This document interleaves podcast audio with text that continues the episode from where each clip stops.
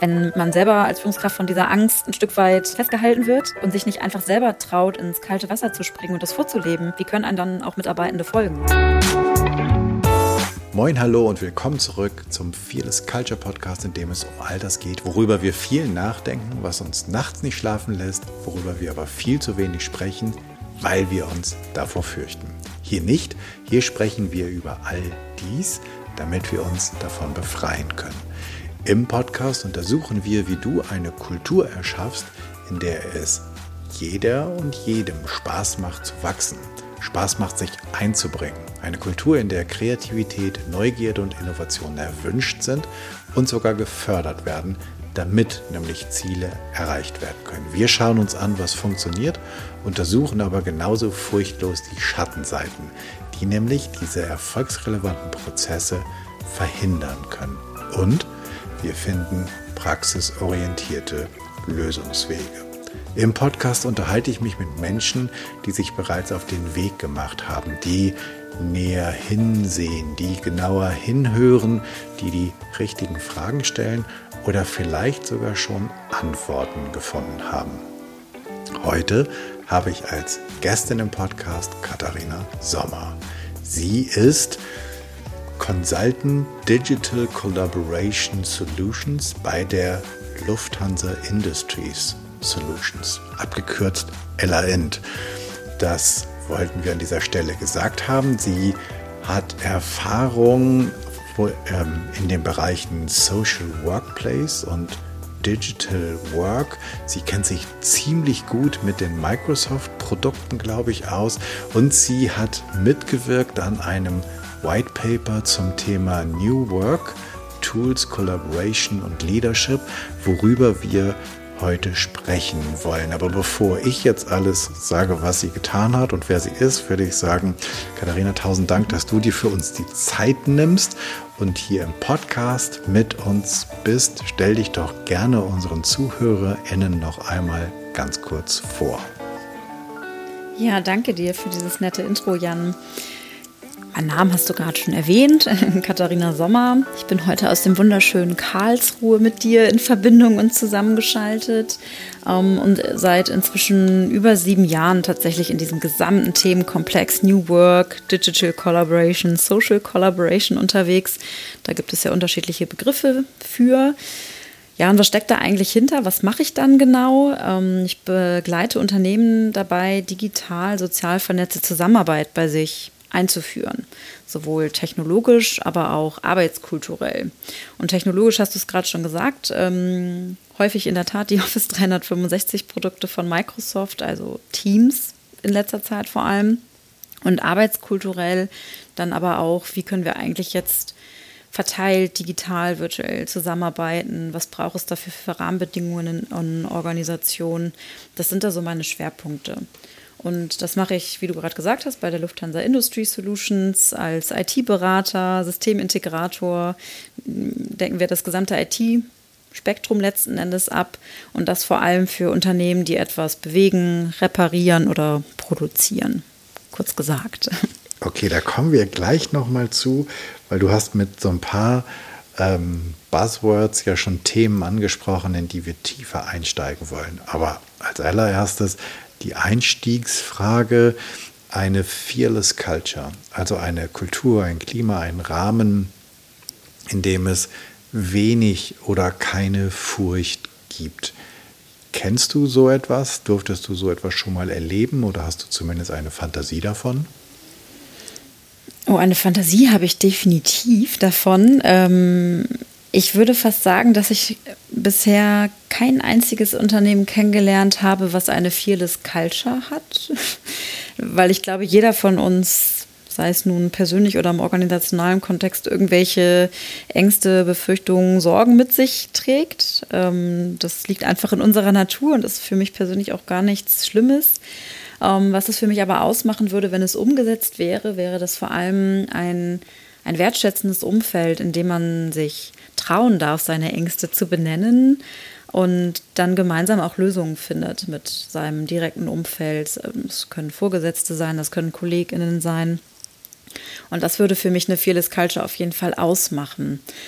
Und ich glaube, mit meinem Thema erlebe ich aber immer wieder die Ängste von Organisationen, äh, weil ich so unmittelbar damit konfrontiere. Ich nehme etwas weg, ich verändere etwas ähm, zusammen mit meinen KollegInnen.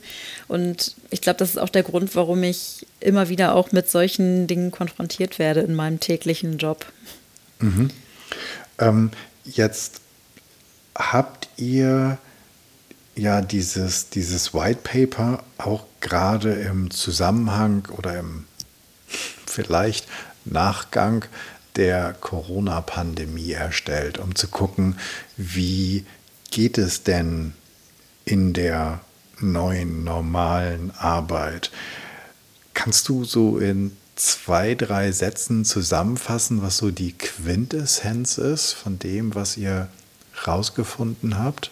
Vielleicht gerade, weil du ja sagtest, es geht um digitale und soziale, also arbeitskulturelle ähm, Kontexte. Was ist, was ist so die Quintessenz des, des digitalen Arbeitskontexts? Was hat sich verändert? Was ist neu oder was ist vielleicht auch gar nicht neu, sondern war schon immer so? Mhm ist gar nicht so einfach, dieses ganze White Paper in zwei, drei Sätzen zusammenzufassen, aber ich würde es dennoch einfach mal versuchen. Also was das White Paper schon sehr, sehr deutlich gezeigt hat, dass Unternehmen aufgrund von Covid plötzlich gemerkt haben, okay, wir müssen uns jetzt digitalisieren. Also jetzt ist der Point of No Return, jetzt oder nie, weil wir müssen unsere Mitarbeiterinnen gerade aufgrund von Corona ins Homeoffice schicken. Wir können nicht mehr weiter in den Offices bleiben und wir müssen ihnen jetzt schnell irgendein Produkt an die Hand geben, mit dem es zumindest technologisch möglich ist. Und das ist für mich auch eine ziemlich ähm, schöne Erkenntnis aus dem White Paper, dass es jetzt endlich einen Anlass gab, diesen Schritt zu gehen. Und die gleichzeitige ernüchternde Erkenntnis aus dem White Paper ist, dass dieses Thema mal wieder nur als eine Tool-Einführung betrachtet wurde und eben nicht als eine arbeitskulturelle Reise, auf die man sich gemeinsam bewegt. Ähm, ich kann gerne auch ein paar direkt ein paar Zahlen dazu mhm. nennen. Also sowas wie Webinare und Schulungen sind vor Covid schon relativ wenigen Mitarbeiterinnen und Mitarbeitenden überhaupt virtuell zur Verfügung gestellt worden. Und es sagen tatsächlich jetzt auch 56 Prozent, dass sie sich eigentlich äh, noch mehr Schulungen für virtuelles Arbeiten wünschen würden. Das war so ein Stück weit für die gesamte Organisation der Sprung ins kalte Wasser und ist dann auch im Nachgang nicht großartig aufgefangen worden. Nach dem Motto, so jetzt machen wir das ein halbes Jahr, dann haben es jetzt ja hoffentlich alle verstanden und das ist einfach nicht die Realität sondern es hat auch ein gewisses Frustrationslevel dann entsprechend gehoben. Das höre ich auch in unterschiedlichen Kundensituationen von den Mitarbeitenden immer wieder. Und jetzt geht es ja wieder langsam zurück in die Offices und es hinterlässt bei mir so ein bisschen den Beigeschmack von, okay, man hat sich jetzt mal ein Jahr lang durchgerungen oder anderthalb mhm. inzwischen. Jetzt gehen bald alle wieder in die Offices zurück oder eben verstärkt und dann fällt man auch wieder in alte Routinen zurück. Also das wird sich jetzt, glaube ich, noch zeigen, wie viel jetzt von dieser digitalen Zusammenarbeit wirklich noch auch in das neue Normal gerettet werden kann. Das finde ich ganz spannend, weil ich, wenn du, wenn du sagst, nach dem, ne, so als, als Zusammenhang, du hast begonnen mit jetzt müssen wir, also wir müssen jetzt.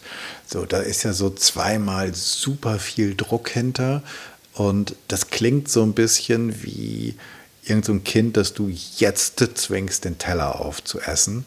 Ähm, da ist null Motivation, null Spaß, null Freude, null Blick, also für mich klingt da so null Blick auf all das, was ich damit gewinnen kann, sondern das ist halt irgendwie so, okay, ich ergebe mich der Geißel der Digitalisierung und versuche sie abzuschütteln, ähm, sobald, ich, sobald ich kann. Hast du zwei Fragen in einer? Ähm, Hast du zum einen eine Idee, sind wir in Deutschland damit eine Ausnahme oder eher die Regel?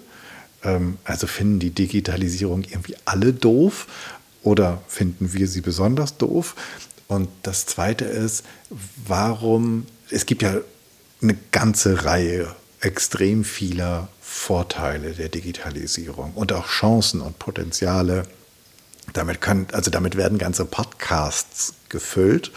Ähm, hast du eine Idee, warum es so schwer fällt, die, die glänzende Seite, das Gold, das Licht, keine Ahnung, die Potenziale darin zu sehen?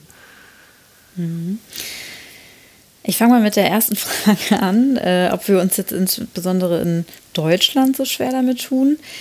Die kann ich tatsächlich nur teilweise beantworten. Also wenn ich internationale Kunden habe, die dann vielleicht in Deutschland ihre Zentrale haben, aber viele Außenstandorte haben, ähm, dann hängt das tatsächlich ganz stark von der jeweiligen Kultur ab. Ich habe gerade zum Beispiel einen Kunden der Logistikbranche, die haben auch einen Office in China. Und ich muss sagen, da ist das fast noch schwieriger mit dieser sozial vernetzten Zusammenarbeit, weil es da einfach so viele Regularien gibt, an denen man sich halten muss und äh, Europa Cloud da für die ein Thema ist. Wir als Europäer denken immer, US Cloud ist ein Thema, aber es gibt andere Länder, für die ist auch die Europa Cloud ein Thema, für die ist Microsoft ein Thema, wollen das einfach nicht. Deshalb ist das gar nicht so leicht zu beantworten, ob das jetzt nur ein deutsches Thema ist oder nicht. Ähm, was ich aber in, in deutschen Unternehmen ganz häufig erlebe, ist diese äh, Bedenkenträgerkultur, nenne ich sie mal.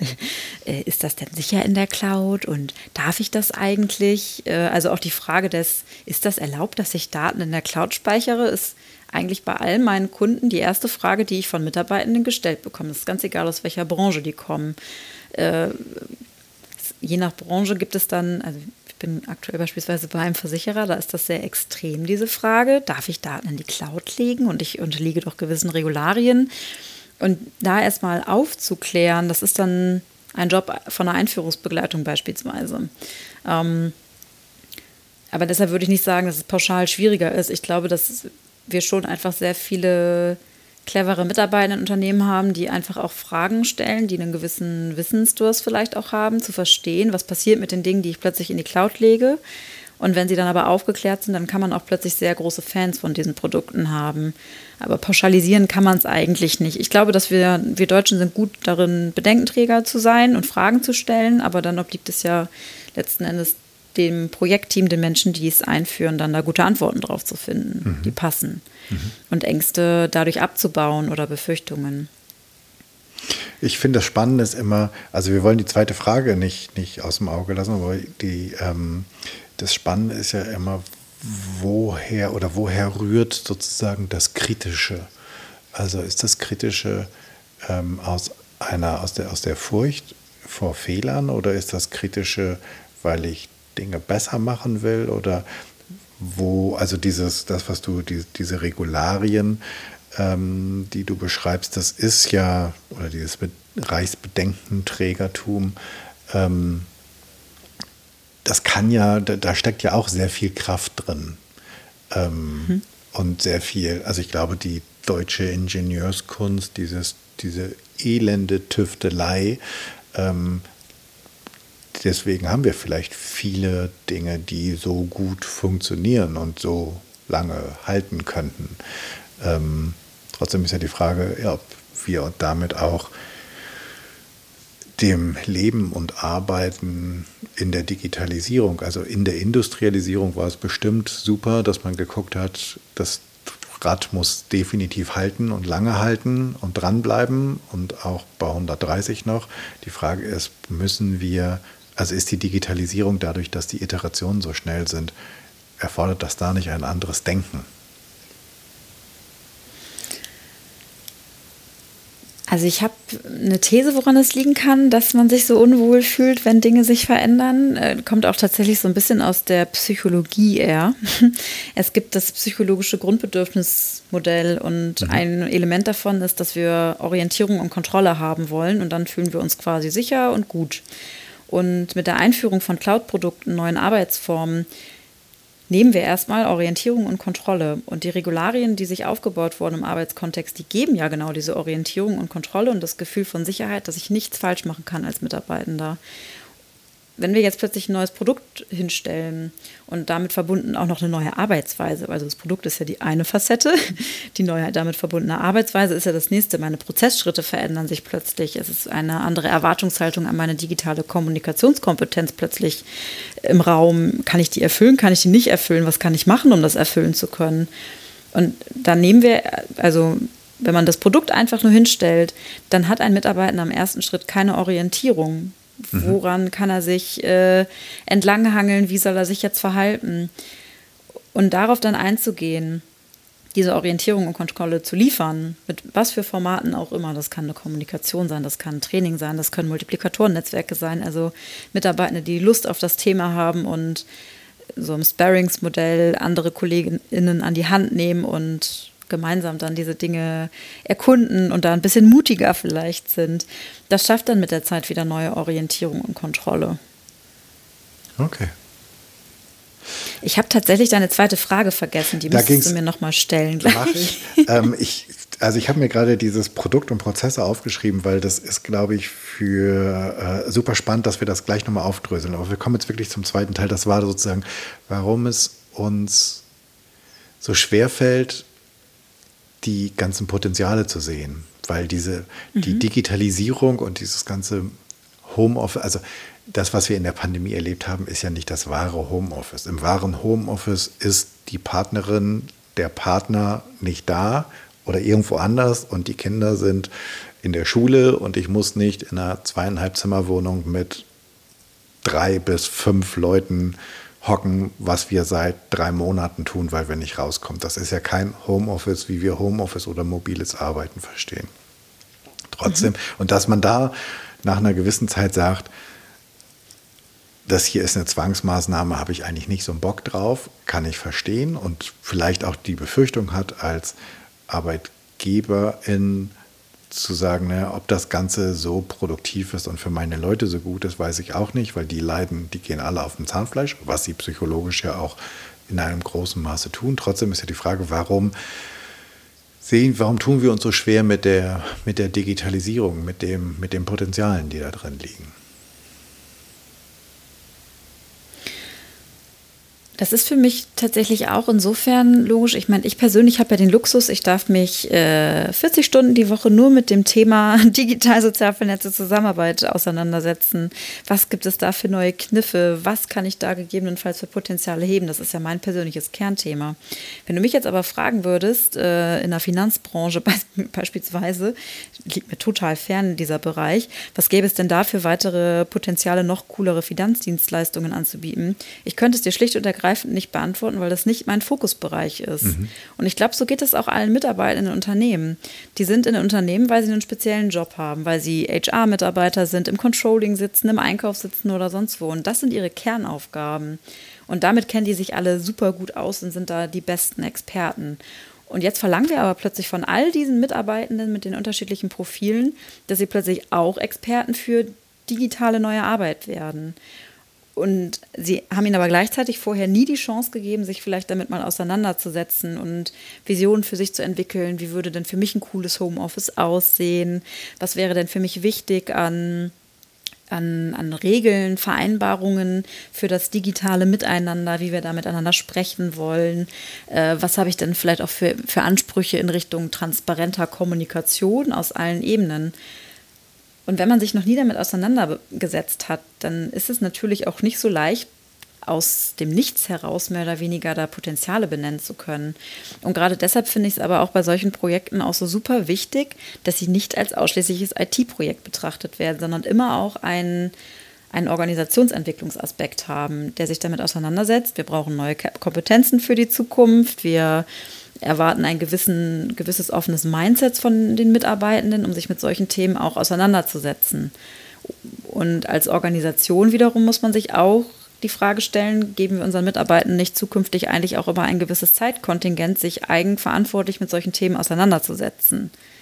Aber mit all den Dingen, die ich jetzt gerade schon angesprochen habe, habe ich eigentlich eine neue Lernkultur gerade schon angesprochen. Es braucht eine neue Art des Lernens äh, in Form von, gibt den Mitarbeitenden ein Kontingent, um sich mit solchen zukunftsrichtenden Themen auseinanderzusetzen. Äh, ich habe Kompetenzen zukünftiger Mitarbeitenden angesprochen, die bereit sind, auch immer wieder zu überdenken, ist das, wie ich heute arbeite, immer noch State of the Art oder muss ich mich verändern? Und ich habe natürlich dieses Thema der Digitalisierung angesprochen. Also es hat eigentlich immer so ein, so ein Mehrklang aus Technologien, Menschen und Organisation. Und diese drei Komponenten müssen natürlich zusammenarbeiten, Mitarbeitende begleiten, sie vielleicht jetzt in dieser Übergangsphase überhaupt mal darauf vorbereiten, dass sich die Arbeitswelt so auf diese Art und Weise verändert. Und dass man da nicht sofort die Potenziale dessen sieht, wenn man sich mit dem Thema noch nie auseinandergesetzt hat, das ist für mich total logisch. Mhm. Aber das sind jetzt auch zwei unterschiedliche Ebenen. Das eine ist die Arbeit, äh, ist die Ebene des, der, der Mitarbeitenden. Mhm. Ähm, und das andere ist die Ebene der Führung und mhm. der, ähm, keine Ahnung, Inhaberschaft oder Geschäftsführung oder ganz einfach auch Team- oder Abteilungsführung. Ähm, mhm. Und glaubst du, dass, man, dass wir einfach es ist so ein bisschen, es ist eigentlich so ein bisschen schwer vorstellbar, dass man sich auf beiden Ebenen nie Gedanken darüber gemacht hat, weil ich meine, das Internet gibt's ja nicht, ist ja nicht 2018 erfunden worden, ähm, sondern ein paar Jahre davor. Und ähm, auch das Thema mobiles Arbeiten, ähm, äh, Coworking Spaces, ja, das ist alles auch ein bisschen Großstadt- und Metropolen getrieben, aber trotzdem haben die einschlägigen Magazine und sogar auch die, die es nicht im Internet gibt oder die man vorwiegend noch am Kiosk kauft, also die ich auch ähm, als älteres, als ältere Generation durchaus konsumiere, auch das hat da ja irgendwie stattgefunden. Ähm, und trotzdem bleibe ich so ein bisschen bei diesem Wir müssen jetzt. Und ich selbst kenne genügend Kunden und Kundinnen, die gerade, und ich mein Gefühl ist häufig, dass es häufig mehr die Führung ist, die ihre Kontrolle wieder haben will, damit alle wieder da sitzen und sie vermeintlich wissen, was die tun, als dass es die Mitarbeitenden sind. Die Moment, also haben wir schon gesagt, die haben natürlich auch in einer gewissen Weise die Nase voll von zweieinhalb Zimmern. Ähm, aber ich kenne eine ganze Menge, die sagen, oh, teilweise, vielleicht so zwei Tage die Woche nicht fahren ähm, wäre auch cool. Und äh, also, und äh, dass, dass, die, dass die sagen, oh ja, das ist irgendwie gar nicht so einfach und ich habe zu Hause keinen vernünftigen Platz und immer am Küchentisch kann ich alles mitmachen. Ich weiß nicht, wie es geht. Ähm, das ist so schwer, mich dann mit Kollegen abzusprechen. Okay, ich habe so das Gefühl, aber auch sozusagen die Ebene oder die Etage oben drüber, da wo der Teppich ein bisschen dicker ist, dass die auch das, ähm, die ganzen Benefits der Digitalisierung noch nicht so ganz ähm, mitgenommen haben.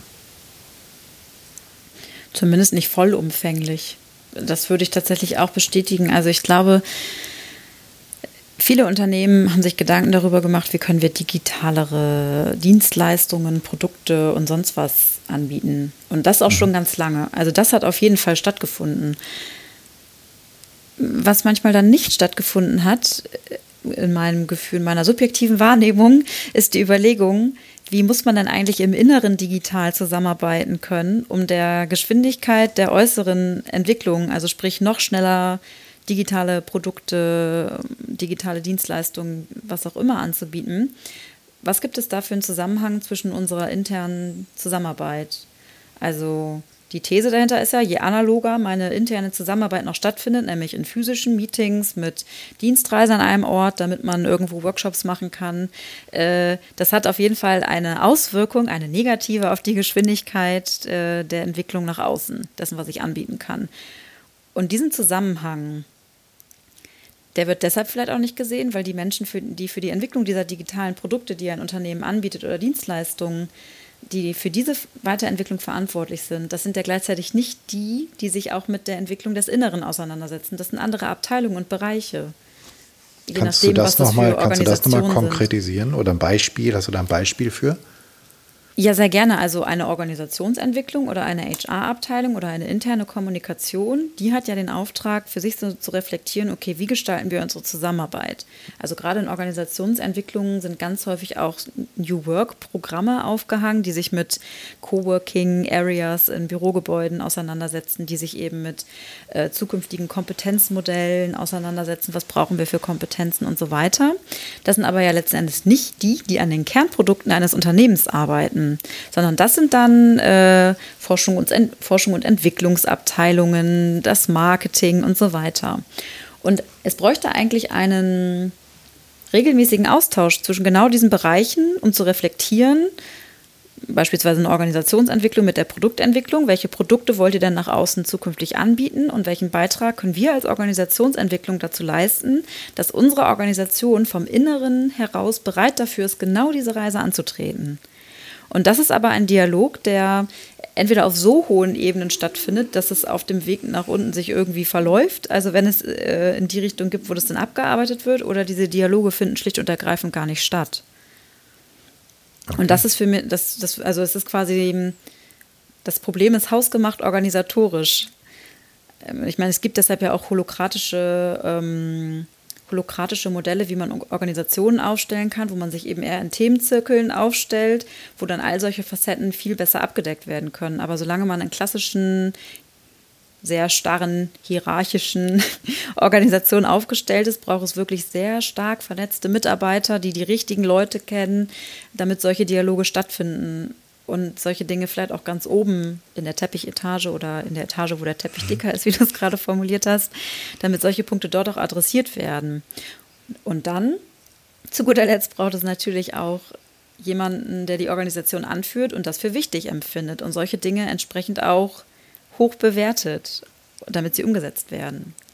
Ähm, kommen wir noch mal ganz kurz auf, die, auf das White Paper zurück um mhm. konkret zu bleiben. Da habt ihr unterschiedlichste Produkte bewertet und ausprobiert, habt geguckt, womit arbeiten Menschen und womit arbeiten sie gerne. Weil du hast vorhin schon was ganz Spannendes gesagt. Du hast nämlich gesagt, das eine ist ja, dass ich in der Digitalisierung neue Produkte einsetze und das andere mhm. ist, dass ich mit dem Einsatz eventuell neuer Produkte auch die Prozesse des Arbeitens verändern. Mhm. Ähm, wie konkret, also wo konkret liegt da der Hase im Pfeffer? Hast du was, kannst du uns, also weil ich denke so, ja, mein Gott, dann ähm, mache ich doch theoretisch, also die Programme sind die gleichen, nur ich lege es irgendwo anders ab und wir müssen uns nur darüber verständigen, wann ich es wie abgelegt habe oder bin ich damit mitten im Problem? Also das hängt jetzt tatsächlich von der Komplexität der Produkte ab. Also vielleicht für alle, die das White Paper noch nicht gelesen haben, was wir da für uns Produkte äh, angeschaut haben. Also es wurden vor allem Skype, Microsoft Teams, Zoom, Google Meet, WebEx, GoToMeeting, also diese klassischeren mhm. Konferenzlösungen sich angeschaut und einfach mal geguckt, was davon wird genutzt, beziehungsweise ist überhaupt bekannt und wie zufrieden ist man entsprechend mit der Nutzung. Ähm, sowas wie Skype und Zoom, die wirklich einen ganz, ganz klaren Fokus auf Conferencing haben, haben auch einen recht hohen Zufriedenheitsgrad erhalten.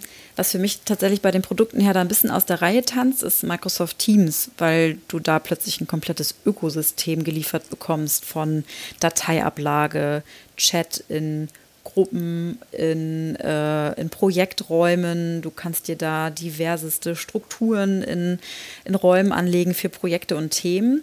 Und das ist für mich auch ein Stück weit die, mit die größte Herausforderung für Mitarbeitende. Wir haben das gerade auch wieder in einem Einführungsprojekt äh, von, von Office 365 die Mitarbeiterinnen sind es ganz häufig gewöhnt, in Organisationsstrukturen zu denken. Ich gehöre ja der Abteilung mit dem Kürzel AB an und ich habe da drüben meine Kollegen mit dem Kürzel CD. Und eigentlich arbeiten wir alle in unseren Abteilungen und sind da happy und machen alles. Dass aber diese einzelnen KollegInnen aus den Abteilungen auch übergreifende Themen haben, an denen sie arbeiten, das wird irgendwie manchmal so ein bisschen vergessen, weil Lösungen vor Microsoft Teams war, wir schicken uns E-Mails hin und her und so arbeiten wir zusammen und das ist gut. In Teams kannst du jetzt aber tatsächlich dir Themen- oder projektorientierte Räume anlegen, Substrukturen anlegen, wie du das haben möchtest, eine sehr ausgefeilte Dateiablage, theoretisch auch noch mit Workflows hinten dran. Du kannst dir dein eigenes Kanban-Board für die Nachverfolgung von Aufgaben anlegen und, und, und, und, und. Es findet also plötzlich innerhalb eines Systems die Kombination unterschiedlicher Teilaspekte statt.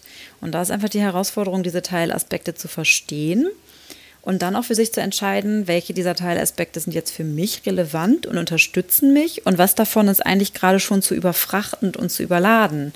Und das muss der Mitarbeiter oder die Mitarbeiterin eigenständig entscheiden.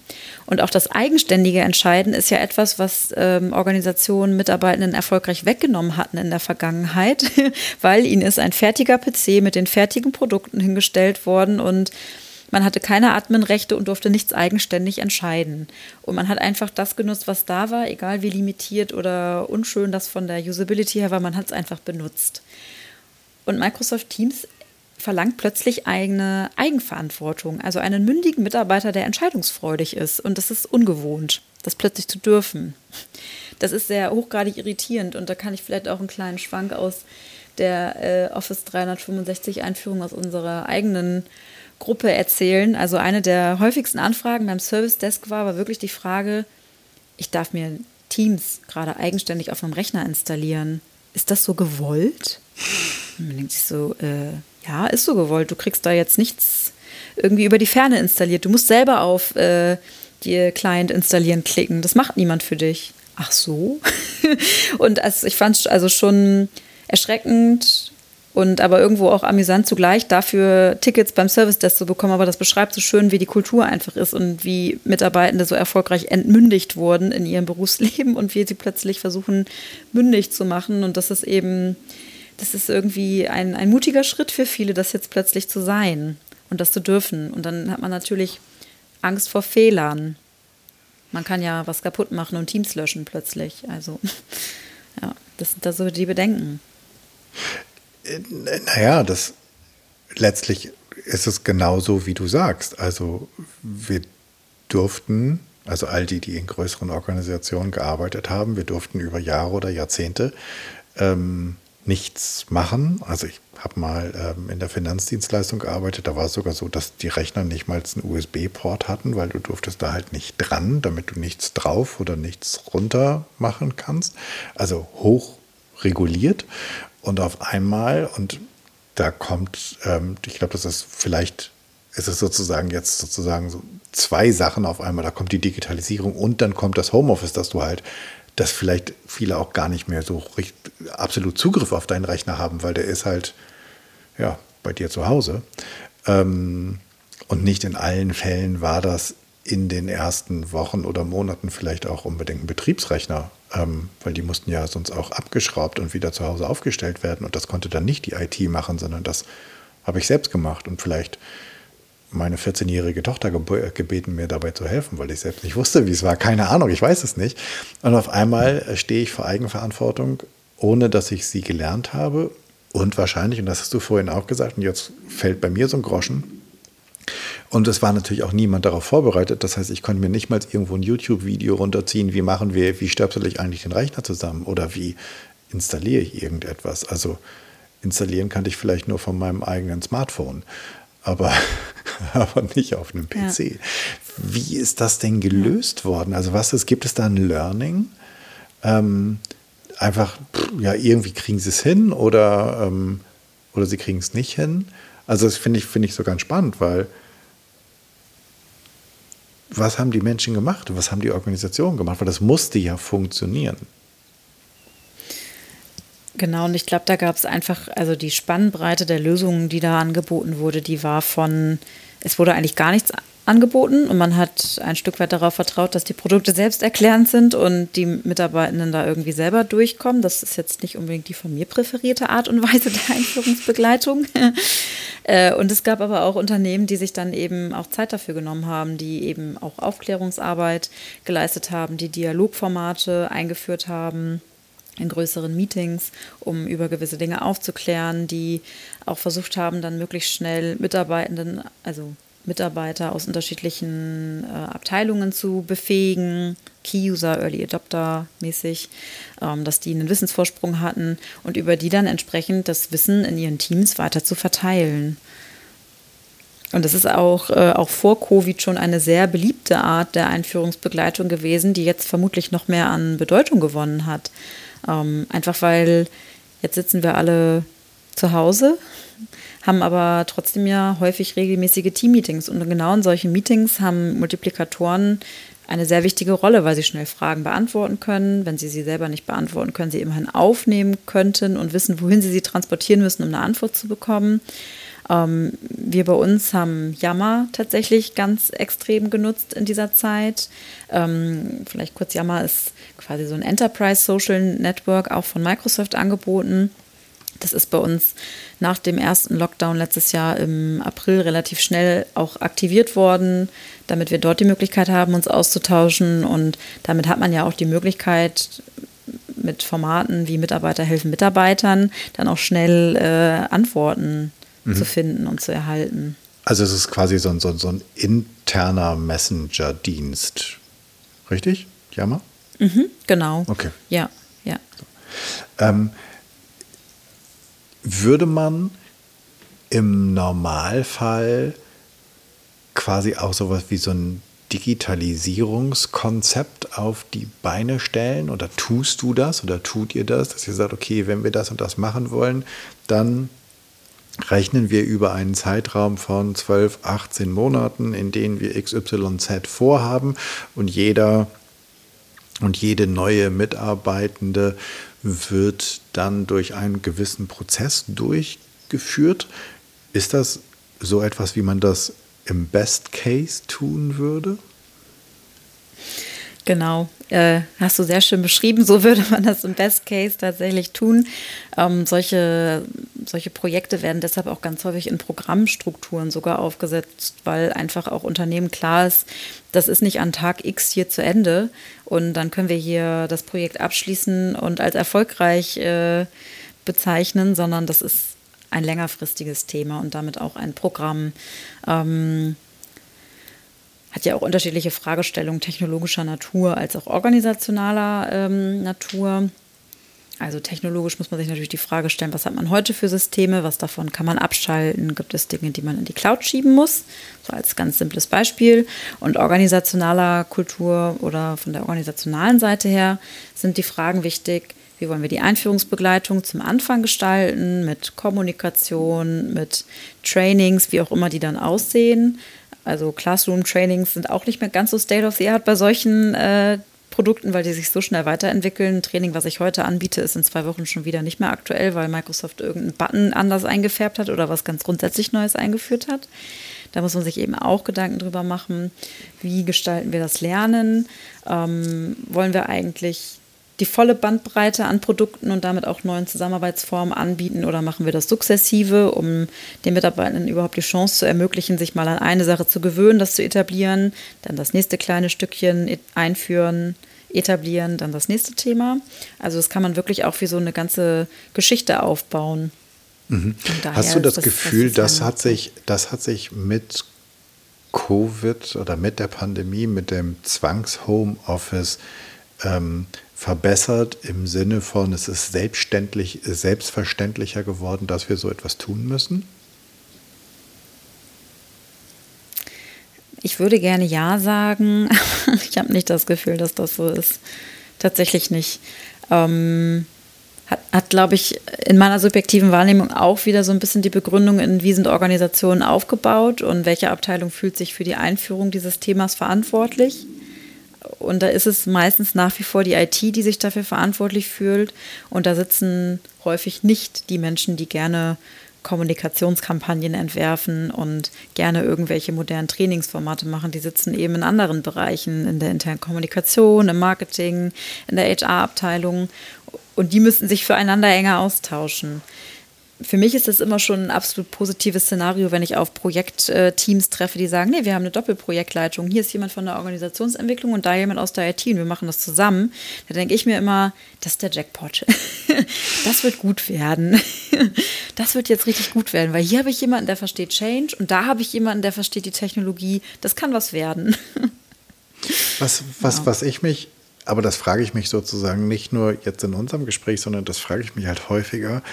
Ähm, welche Frage mich immer umtreibt, ist, wenn ich Führungskraft bin, dann ist doch mein Ziel, dass mein Team möglichst erfolgreich arbeitet. Mhm. Und egal, was IT kann oder HR kann, ich als Teamlead, Abteilungsleiter, Bereichsleiter, whatever. Und theoretisch bin ich als Teamlead ja wahrscheinlich die kleinste Nummer. Über mir kommt eine Gruppe, eine Abteilung, ein Bereich.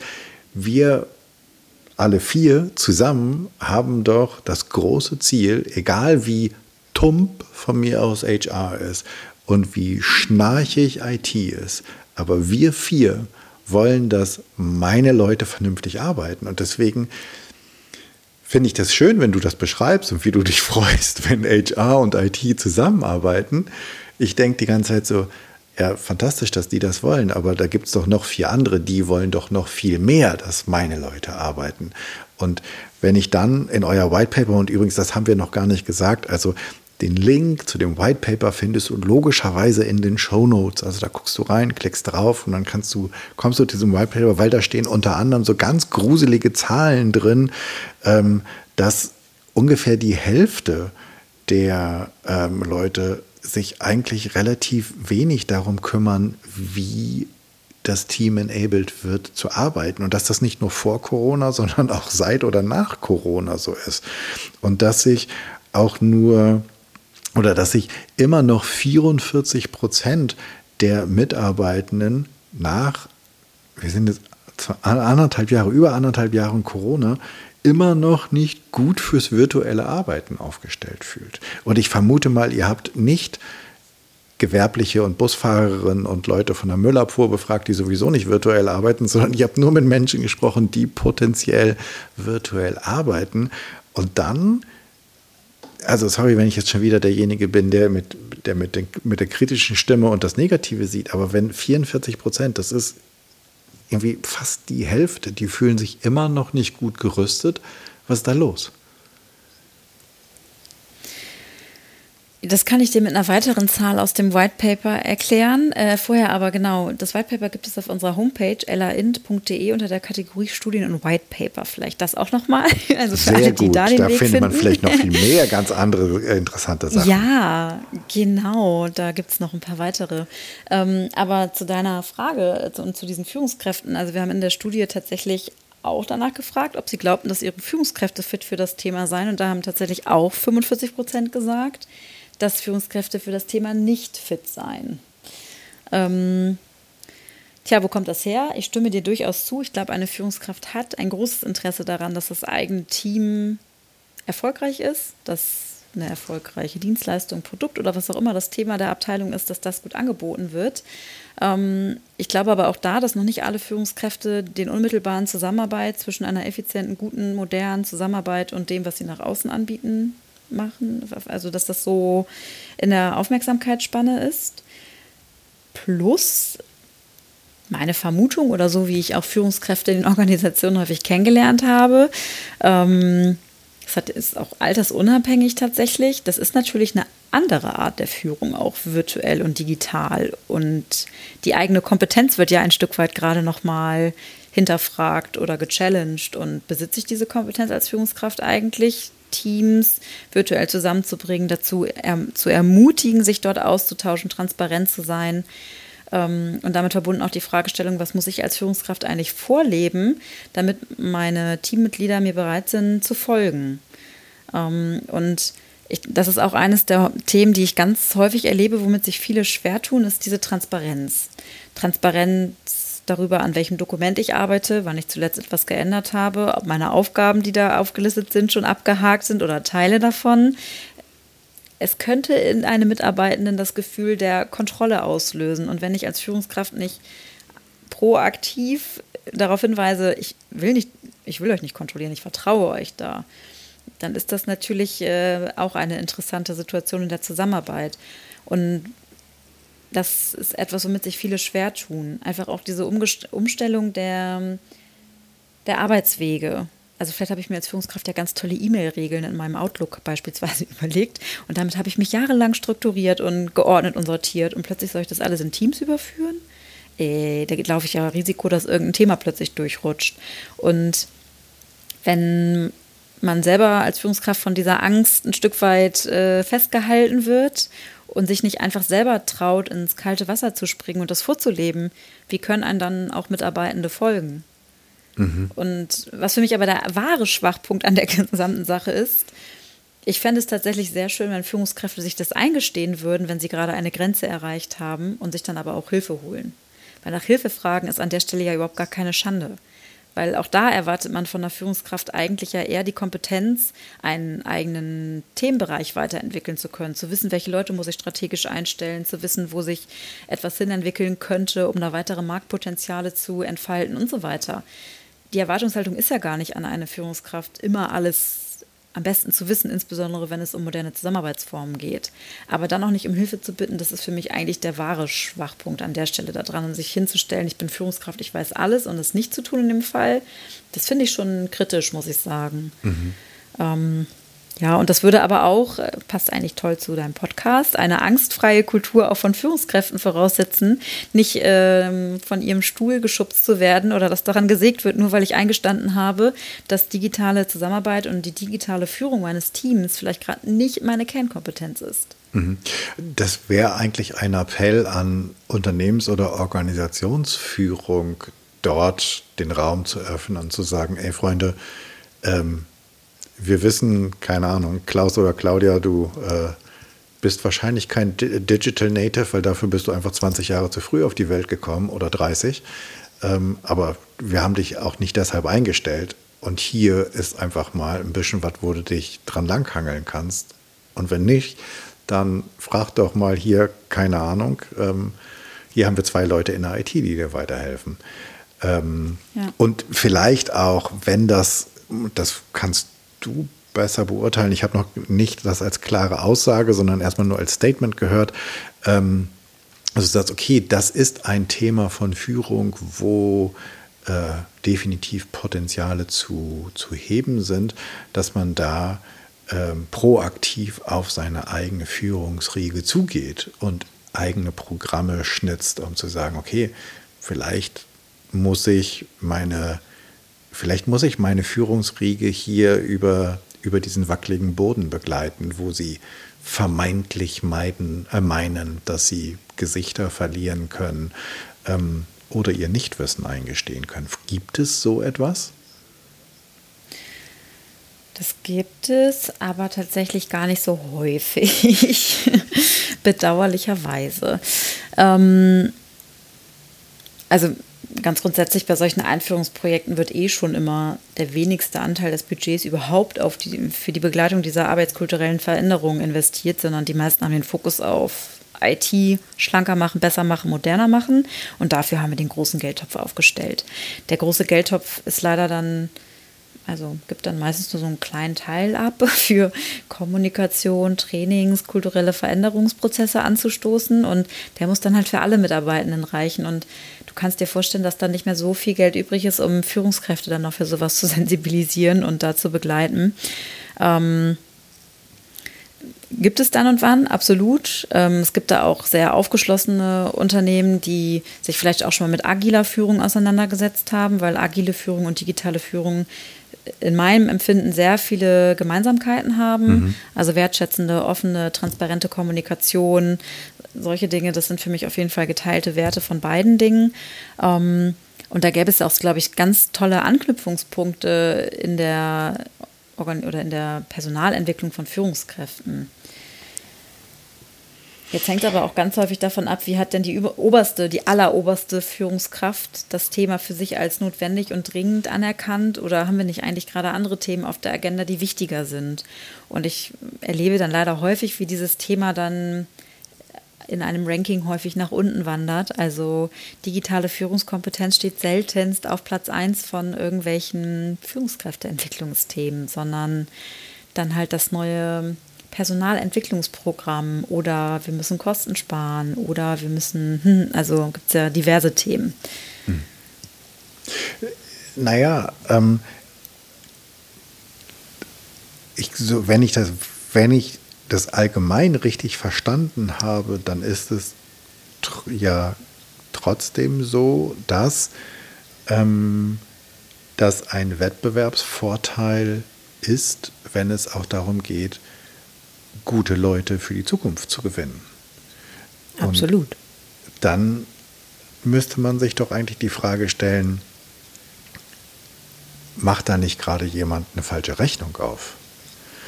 Also, ich muss digital vernünftig aufgestellt sein, ich muss vernünftig kommunizieren können und ich muss vielleicht auch attraktive Arbeitszeit oder Arbeitsmodelle anbieten, damit ich die Potenziale von morgen und übermorgen für mein Unternehmen kriege und glaube, dass Kostensparen momentan wichtiger ist. Also kann ja sein.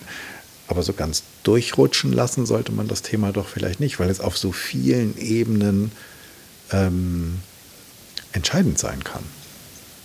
Absolut.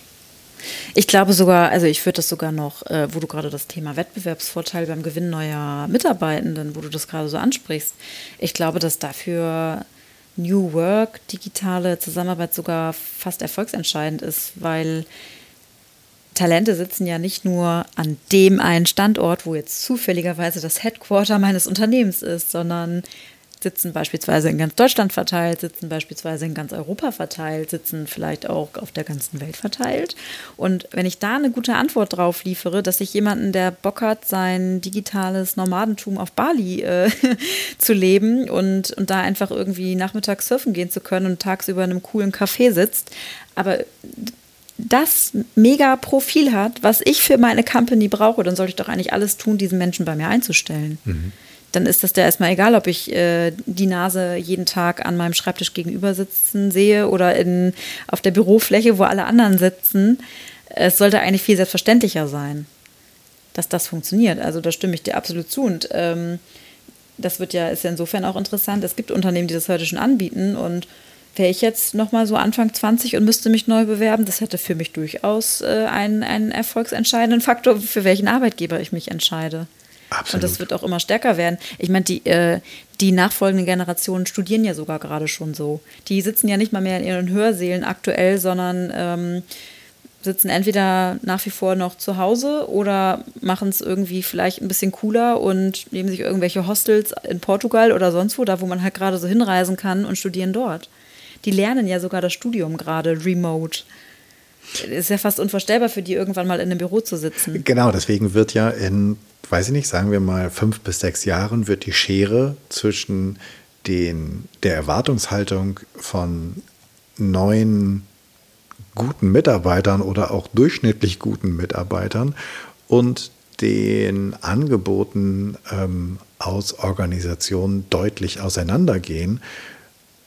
Plus die Digitalisierung bietet, all denen, die, was weiß ich, in Portugal im Hostel gesessen haben oder von mir aus auch im, im Obstgarten bei Omi, ja, ist völlig Wurst, ähm, denen steht ja sprichwörtlich die ganze Welt offen. Das heißt, wenn ja. die ähm, irgendwas GmbH in Solingen, sorry für all die, die in Solingen jetzt gerade sind, fiel mir gerade ein, ähm, nicht mitgeht, ja, mein Gott, dann wird es halt irgendeine Ink in Glasgow oder was weiß ich, oder irgendjemand in Thailand oder in Indien und dann leider nicht, dann gibt es halt keine. Und ich will jetzt gar nicht von irgendwelchen High Potential sprechen, weil ich glaube, es wird ja schwer genug mit Fachkräften, das ist schon schwer genug mit Fachkräften auf dem deutschen Arbeitsmarkt. Also, ja da gibt es eine ganze Menge zu tun. Okay, bevor wir ähm, in die Abschlussrunde einsteigen, wenn jetzt dir nach unserem Gespräch eine Führungskraft begegnet und ähm, du dürftest drei schlaue Ratschläge loswerden oder drei Tipps oder drei Sachen, die ich, von mir aus sind es auch vier, ähm, die ich auf jeden Fall beachten sollte, um nicht nur um zu, ich finde so zukunftsfähig bleiben ist irgendwie so, so super abgedroschen und gefällt mir so wenig, aber um vielleicht auch einfach Spaß zu haben und, und Spaß zu machen. Und Spaß meine ich jetzt nicht ähm, irgendwie die ganze Zeit mit Lego spielen, sondern einfach um mit attraktiven Menschen, mit guten Menschen, die Lust haben zu arbeiten und zu leisten und ein Thema nach vorne zu entwickeln, um für die ein attraktiver Arbeitgeber zu sein. Welche drei Dinge würdest du mir um den Hals hängen?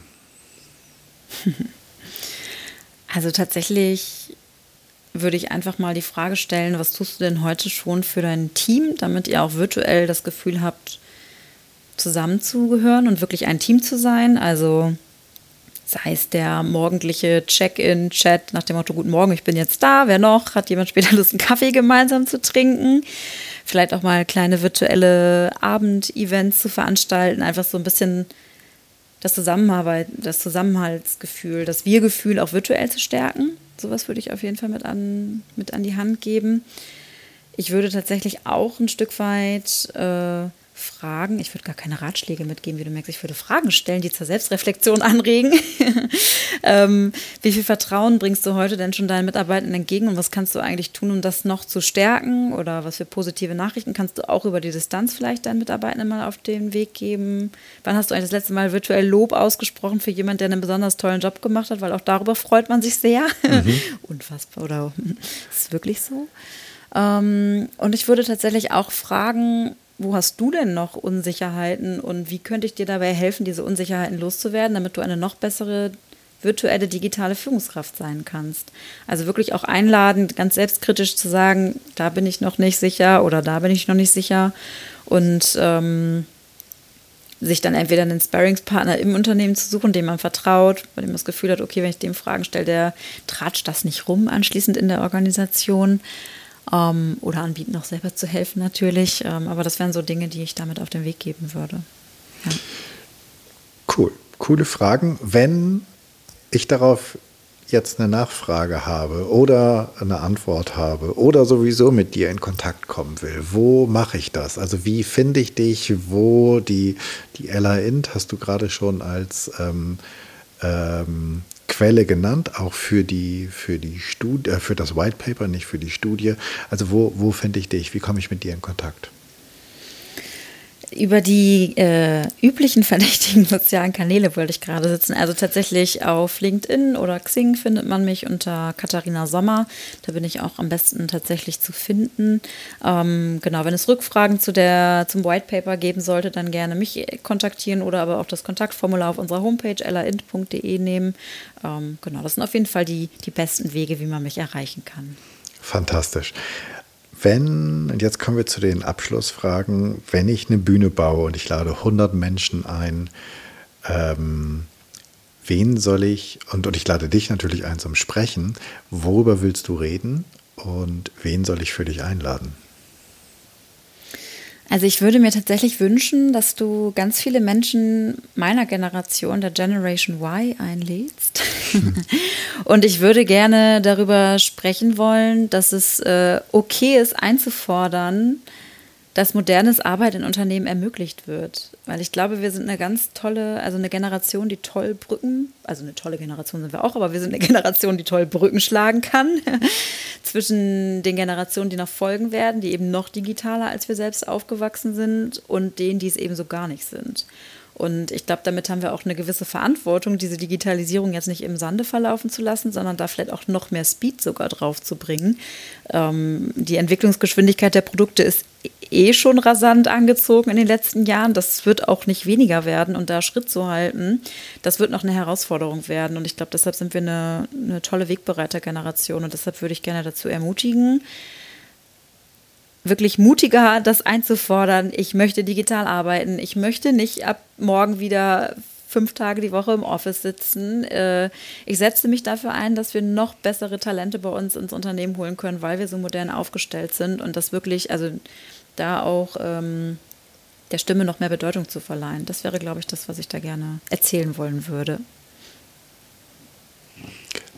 Klingt nach ähm, einer coolen Session. Ich setze mich, auch wenn ich nicht zur Generation Y höre, hinten so in die Ecke und höre ein bisschen zu.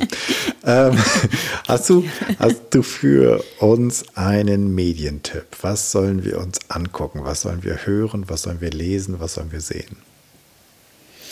Also tatsächlich lesen würde ich das Changement Magazin empfehlen. Äh, da geht es viel um Gestaltung von Veränderungsprozessen. Das ist jetzt ein Thema, was mich beruflich auch äh, interessiert. Deshalb habe ich mir gedacht, ah, jemand, der sich mit Veränderungsprozessen auseinandersetzt, den könnte das interessieren.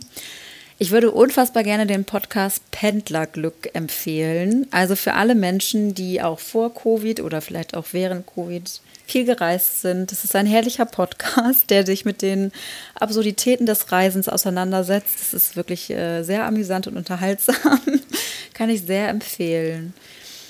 Und gucken müsste ich tatsächlich gerade überlegen. Ich habe eine neue Serie angefangen, äh, was ganz fachfremdes. Sie heißt Hip Hop Uncovered, kann man sich auf Disney Plus angucken, die so ein bisschen die Hip-Hop-Szene auseinander nimmt und warum da eigentlich so viel mit Schießereien, Messerstechereien, Drogenkonsum äh, also diese, diese ganze Branche da so unterwegs ist. Und das finde ich sehr faszinierend, muss ich sagen. Vielleicht auch ein bisschen entmystifizierend, aber Kann ich auch sehr empfehlen.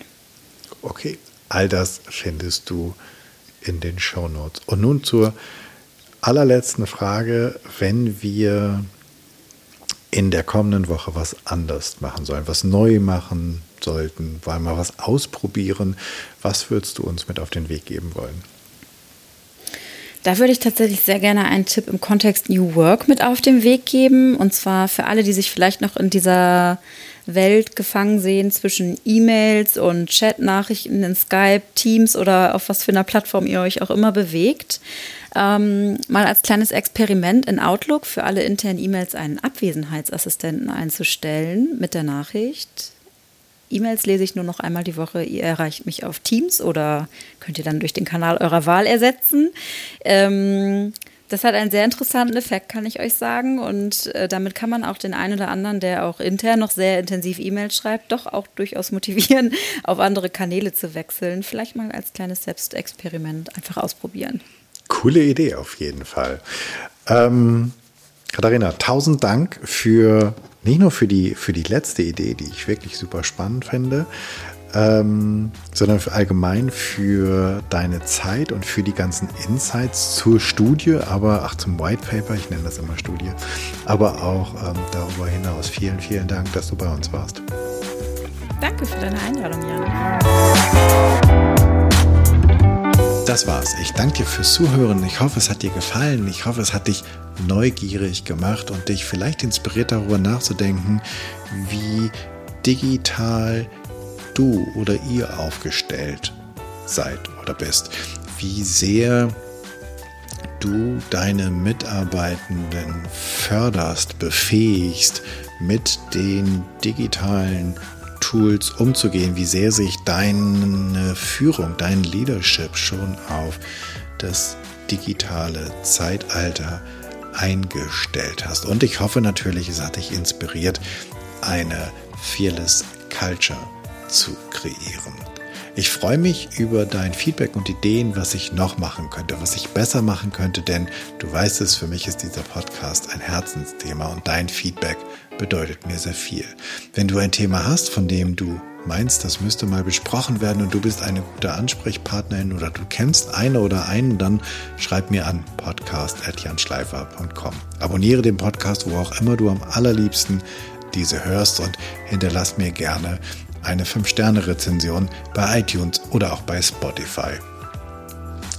Denn damit wird der Kreis derer, die diesen Podcast hören können, größer und wir können alle zusammen die Welt ein bisschen besser machen. Ich hoffe, du bist bei der nächsten Episode wieder dabei.